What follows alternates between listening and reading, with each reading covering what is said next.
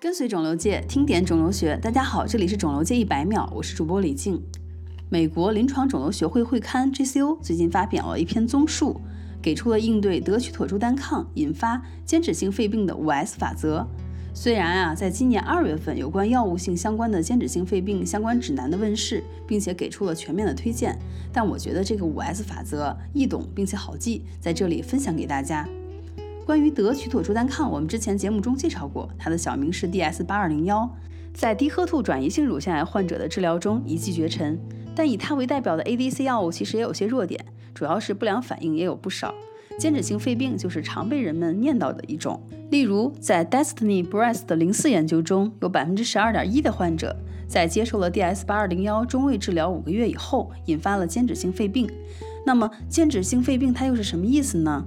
哎，首先我们要明白间质性肺病它的间质是什么？间质指的是肺泡和毛细血管之间的结构，用来支持和维持呼吸交换的组织。还记得肉瘤那一期我们讲过的间充质吗？和这里的间质啊是一码事。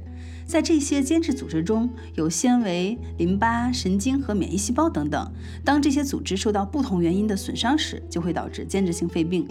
当然，从这些我们可以看出来，间质性肺病它是个大杂烩，表现为纤维化等多样性病变。其机制啊虽然不明确，但主要与 ADC 诱发的免疫反应相关。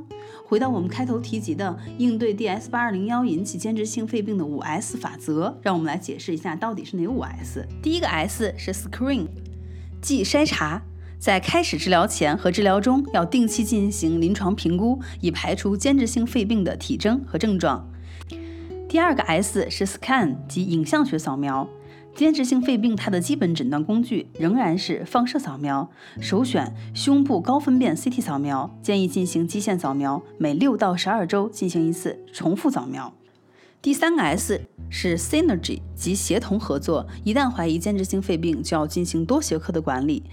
第四个 S 是 suspend，即暂时终止 DS 八二零幺的治疗。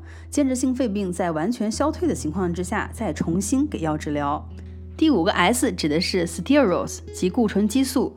治疗八二零幺诱发的间质性肺病的主要药物仍然是糖皮质激素，剂量呢需要根据毒性的等级进行调整。这五个 S 应对法则还是挺好记的吧？哎，帮您解决临床实际问题的肿瘤界一百秒就到这里了。我是李静，感谢您的收听，我们下期见。